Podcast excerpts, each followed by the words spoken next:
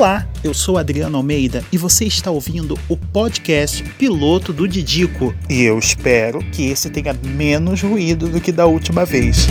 Olá, gente. Hoje eu tô sem paciência, sem intro, então nós vamos lá. Bruno, você é o próximo a relatar o que aconteceu com você no transporte público. Oi, oi. Eu, grande morador de Caxias, né? Como sempre, pegando meu Santo Antônio, indo pro colégio, né? Nesse dia eu tinha ido pro colégio mais seis horas. Fui pegar o meu, o meu ônibus, né? Eu estudava no IF, e aí junto comigo pegava um pessoal que ia pro colégio Santo Antônio, que é lá no Gramacho também. Pra quem não sabe, né? Motorista de estudante. E aí é sempre naquela pressa, né? E aí tinha um bando de estudantes junto comigo. Eu fui, dei um sinal, o motorista parou, só que veio um bando de estudante entrando na minha frente, né? E o motorista acelerando, acelerando. Quando eu entrei, ele fecha a porta em mim e anda com o ônibus. E essa é a minha história. Como eu andei de ônibus preso na porta. Olha, comentar o que, que o Bruno o que o Bruno passou é comentar o que acontece com a maioria dos estudantes do Rio de Janeiro, né? Eu acredito que do Brasil. Motorista não gosta de estudante. Aliás, empresa não gosta de estudante, né? Porque estudante não paga passagem. E tem alguns estudantes que, assim, sinceramente, às vezes merecem o ranço. Mas, para quem precisava ir estudar, né? É, era complicado, era necessário pegar o transporte. E a gente acaba pagando pato por quem faz besteira dentro do transporte. Já foram inúmeras as vezes em que eu andei na porta do ônibus do 540 para ir para a escola, porque o ônibus estava hiperlotado. Hiperlotado não, né? Porque estudantes têm aquele famoso fogo, né? De querer ficar na porta de trás e não querer ir pro interior do ônibus. Ou seja, o ônibus ficava cheio atrás e a parte de dentro dele ficava vazia. Sendo que todo mundo ia descer no mesmo ponto, porque todo mundo estudava na mesma escola. Já aconteceu de ficar imprensado na porta, entendeu? E andar a viagem toda. E o mais ruim é que cada ponto vinha um estudante novo para entrar. Ou era empurrado para dentro, ou eu era empurrado para fora. Então, assim, era muito complicado. Hoje em dia, eu não sei se é porque eu cresci, mas eu vejo menos essas lotações em ônibus. Eu acho que até por causa do Rio Card né, e tal, conseguiu distribuir melhor as linhas de ônibus, né, para pegar. Mas, cara, na minha época, faz jus ao nome do quadro, né? Só quem viveu sabe. Agora nós vamos ouvir o relato da Laís. Salve comunidade, eu sou a Laís e eu vim aqui contar um relato que não faz muito tempo, foi ali no finalzinho do ano passado. A gente sabe que Rio de Janeiro e chuva não combinam, né? Pois é. Eu trabalho no centro da cidade, estudo no fundão e moro na zona norte. Apesar do metrô ser mais rápido para eu voltar para casa, eu prefiro voltar de ônibus, né? Porque eu chego um pouquinho mais tarde em casa, mas pelo menos eu volto sentadinha no conforto. E nesse dia caiu uma chuva descomunal que alagou a Avenida Brasil inteira até mais ou menos a Passarela 6. Então eu levei horas para poder conseguir passar ali pela Avenida Brasil até chegar nesse trecho para eu conseguir chegar em casa. Eu trabalho até as 5 da tarde. Pasmem vocês, nesse dia eu cheguei em casa, um trajeto que eu levo mais ou menos uma hora e meia, 11 da noite. 11 da noite, gente. Nossa sorte, né, é que hoje em dia a maioria das linhas tem ar-condicionado e carregador de celular, né? Aquele, aquela famosa entradinha USB que foi o que me salvaram. Mas vou falar para vocês, desesperador. É isso, gente. O relato da Laís, eu acho que representa todas as pessoas que ouvem esse podcast. Para quem conhece a Avenida Brasil, né? A Avenida Brasil é a principal via do Rio de Janeiro, da cidade do Rio de Janeiro. Ela liga a cidade de ponta a ponta, né? De Santa Cruz até o centro do Rio, ali a questão de São Cristóvão e tal. E quem já dependeu dessa via sabe como é que funciona o rolê. Hoje, com as inúmeras obras sendo feitas e tal, tá cada vez mais difícil transitar nessa via. Ela chegou em casa 11 horas da noite. Já aconteceu de chegar desse horário em casa também por causa de trânsito. Eu já falei aqui que eu sou professor, né? Um sábado eu fui dar aula, eu voltei para casa, né? A volta para casa no sábado da minha faculdade para casa demora 40 minutos. Coisa que no dia de semana é duas horas por causa do engarrafamento. Eu demorei três horas para chegar em casa por causa de uma obra de calçada. Calçada não, né? Era quase na rua. Só que aí as obras desviaram todo o trânsito para a pista central. Resultado: eu amo a Priscila Alcântara, né? Gosto de ouvir as músicas dela. Gente, eu ouvi o álbum novo dela na época inteiro e eu ainda não tinha cheiro no local da obra. Dá para entender? Já passei por perrengue na linha amarela também. A linha amarela, para você ter o acesso à Avenida Brasil do fundão, demora dois minutos. Já fiquei uma hora e meia ali, tá? Fica até nervoso na hora de falar. Sério, dois minutos. É muito revoltante. Muito revoltante. Então, Laís, me solidarizo com você, tá? Ok, eu percebi que é difícil fazer isso em um minuto e meio apenas. Vamos lá. Um dia eu tava voltando do trabalho no metrô. Eram mais ou menos umas 11 da noite, só tinha eu e mais meia dúzia de gato pingado. E eu reparei é, que tinha alguma coisa acontecendo. Aí eu tirei o fone para verificar o que estava acontecendo, para ver se eu não ia precisar de repente fugir e sair correndo.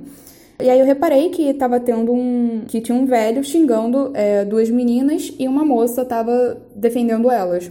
É, pelo que eu entendi da história, as duas meninas eram um casal e fizeram alguma coisa, não sei se se, se beijaram ou se seguraram as mãos, ou enfim. É, o velho xingou elas. Tratou elas de alguma forma e, a, e aí a moça se irritou e levantou para defender elas e tal e começou a discutir com o velho e tipo e tinha outras pessoas sentadas só olhando tipo o velho sendo claramente um babaca com a mulher e a mulher tipo extremamente exaltada falando ele falando que ia chamar a polícia porque isso era absurdo como é que essas coisas podem acontecer como é que tá hoje em dia Aí foi, é, é, tava, tava, uma coisa tão surreal que eu, eu me irritei. Aí eu, quando o trem tava parando numa estação, eu levantei. Quando a porta abriu, eu comecei a berrar por um segurança. Aí o velho me olhou com uma cara desesperada, tipo, o que, que você tá fazendo? Que sei lá o quê? Aí eu, é, o senhor não queria chamar a polícia? Eu chamando de segurança pra retirar o senhor daqui. O senhor não quer chamar a polícia? Eu tô chamando, vamos ver quem eles vão falar que tá errado. Aí um dos caras que estavam só assistindo resolveu levantar e falar com o cara, tipo, ah, melhor, realmente é melhor o senhor sair do vagão, sei lá o que e tal. E aí só quando o cara levantou, um homem, né, foi levantar para resolver a situação, aí o velho, tipo, saiu do vagão, xingando a gente, que sei lá o que e tal. É, ele ainda falou comigo de novo, sei lá o que. Eu falei, ah, meu senhor, eu não estou entendendo. Só o senhor se retirar. Ou o senhor quer que o segurança venha aqui retirar o senhor? Aí o cara, o cara convenceu o senhor a sair do vagão e, e, e, o, e o senhor ficou xingando da estação e enfim. Eu não sei o que eu teria feito se ele tivesse falado comigo como ele estava falando com a, com a moça que estava defendendo as garotas, sinceramente. Eu, eu, ainda, eu ainda hoje fico parando pra pensar, tipo, caraca, cara, foi uma, é uma coisa tão surreal, tipo, tão surreal. Eu admiro muito o brasileiro, né? Pela capacidade de tomar conta da vida dos outros em qualquer situação. E isso é uma ironia. Eu queria que esse mesmo escândalo acontecesse se tivesse um casal heterossexual se pegando dentro do trem, dentro do ônibus. Eu já vi casais heterossexuais em ônibus, em trem, se pegando de uma forma em que você fica constrangido de ver, porque parece que você está vendo um filme pornográfico. E aí você dá as mãos ou dá um beijo em seu companheiro e a sua companheira e vem algum infeliz te agredir, as coisas seriam muito melhores na sociedade brasileira se a gente tomasse conta da nossa própria vida e parar de ser hipócrita e cuspir moralismo, a qual não cumpre nem metade. Esse áudio que vocês ouviram foi da Ana Clara. Agora vocês vão ouvir a Jéssica. Em 2013, eu estudava no Júlio Kubitschek, no centro da cidade, na General Cardo. E como eu moro em Vargem Pequena, eu pegava o Integrada 9, que na época era 382, Piabas Carioca, descia no Recreio e pegava o 315, porque ele era expresso pela linha amarela. E o ponto final dele era na Central do Brasil. Então eu pegava ele todos os dias. E como eu pegava todos os dias no mesmo horário, eu via muitos rostos já conhecidos e eu sempre dormia. Eu ia o caminho todo dormindo até o colégio, porque eu acordava super cedo, né? E um belo dia eu acordei porque eu sentia que tinha alguém me balançando, como se estivesse me cutucando para eu acordar. E quando eu abri meu olho, eu olhei para o lado, eu estava sendo violada por um homem enorme e era um absurdo o jeito que ele se esfregava no meu braço e me empurrava. E eu olhei para o lado, eu estava sentada ao lado de uma pessoa que eu sempre via, um rapaz loirinho. Eu sempre via esse rapaz todos os dias, mas eu nunca tinha sentado do lado dele. Aquela foi a primeira vez que eu sentei ao lado dele. E eu olhei para ele com uma cara de desespero. Ele olhou pro cara e falou assim: Troca de lugar comigo, amor. Tá apertado aí. Aí eu troquei de lugar com ele desesperada. Ele me abraçou e fingiu que era meu namorado até o final da viagem. Um outro rapaz que viu toda a movimentação pegou o cara pelo, pelo ombro deu um tapa assim no ombro dele e falou: Vamos lá atrás. Olha, eu não sei o que aconteceu quando eu não tinha coragem de levantar minha cabeça. Eu sei que eu escutei uma gritaria dentro do ônibus, uma coisa absurda. Porque o jeito que ele tava me assediando era surreal. E eu acabei fazendo amizade com aquele rapaz. É, e todos os dias como pegávamos ônibus sempre no mesmo horário, a gente levava lanchinho e conversávamos muito. Só que depois de alguns meses, é, paramos de nos encontrar e nunca mais tive contato com essa pessoa. Eu sei que foi uma ótima amizade, uma ótima companhia para mim. Foi muito assim legal a atitude dele naquele momento tão terrível que eu tava sofrendo ali. Sério, eu fico muito fora de mim quando eu ouço esses relatos, porque eu tô cansado de ver macho babaca. Eu não vou falar, eu não vou falar homem, porque assim, homem de verdade respeita qualquer pessoa, independente de, de gênero, independente da, do que ela é ou deixe de ser. Macho escroto, babaca, imbecil, que acha que o corpo de mulher é propriedade dele, que ele pode usar quantas vezes quiser, quando quiser, onde quiser. E ainda é idiota por achar que isso vai funcionar, como se a mulher tivesse a obrigação de gostar daquilo. E o mais impressionante é que isso do relato dela é uma exceção. Porque tem gente que vê, presencia assédio e não faz nada. Ainda fica naquela ideia que não é para se meter, que o problema não é dele. O problema é teu sim. E se você não faz nada, você é conivente. Se ele é estuprador, você também é, porque você tá quieto. São poucas as mulheres que fazem como a mulher que eu presenciei dentro do trem, que desceu tapa na cara do homem dentro do vagão. Ainda saiu correndo atrás dele, o cara pulou no trilho, quase foi atropelado pelo trem. Se você não faz nada, você é conivente. E cara, fica atento. Você tem que ficar atento. Em qualquer sinal de abuso sexual, de infortunação, cara, fica atento, como esse rapaz, no caso dela que fez, se fez de namorado dela para poder tirar ela daquela situação. E tu não é herói por isso não, tu não faz mais que a sua obrigação. Mais do que de homem, de ser humano. Qualquer ser humano decente faria isso. Quando você faz o santo no candomblé, você tem que ficar um tempo coberto da cabeça aos pés de resguardo. Você não pode fazer várias coisas e você não pode discutir. Então você imagina como é que era eu andando nas ruas do Morro do Juramento, que é onde eu morava com aquelas senhorinhas evangélicas. Me olhava e falava: sangue de Jesus tem poder. Ai, tá amarrado em nome de Jesus. Tu imagina como é que era. Uma vez eu no 355, ali no centro da cidade, entra um cara vendendo bala ele entra no ônibus e começa a pregar. A gente não sabia se ele queria pregar ou se ele queria vender bala, né? Ele me olhou e começou a pregar. Aí tinha uma mulher lendo um livro. Ela chegou pro cara e falou assim: Ô, qual é? Tu tá querendo pregar ou tá querendo vender doce? Respeita aí, tem pessoas de outras religiões aí e tal. Eu sei que eu olhei pro cara e falei, pô, meu amigo, é, tal, pô, sacanagem, tal, não sei o que, respeita aí. Aí o cara a mulher começou a discutir com ele. o cara parou de pregar. E uma vez eu também no trem de Santa Cruz, essa foi sinistra. Aí já não é intolerância religiosa. Eu lembro que eu tava naquela situação que você nem consegue se mexer de tanta gente que tem ali no trem. O cara, não sei como, chegou na minha frente e falou assim, vendendo aquelas munhequeiras caneleira. Qual é, fiel? Dá uma passadinha aí. olhei e falei, ah, as pessoas em volta começaram a rir. Aí eu falei assim, cara, como?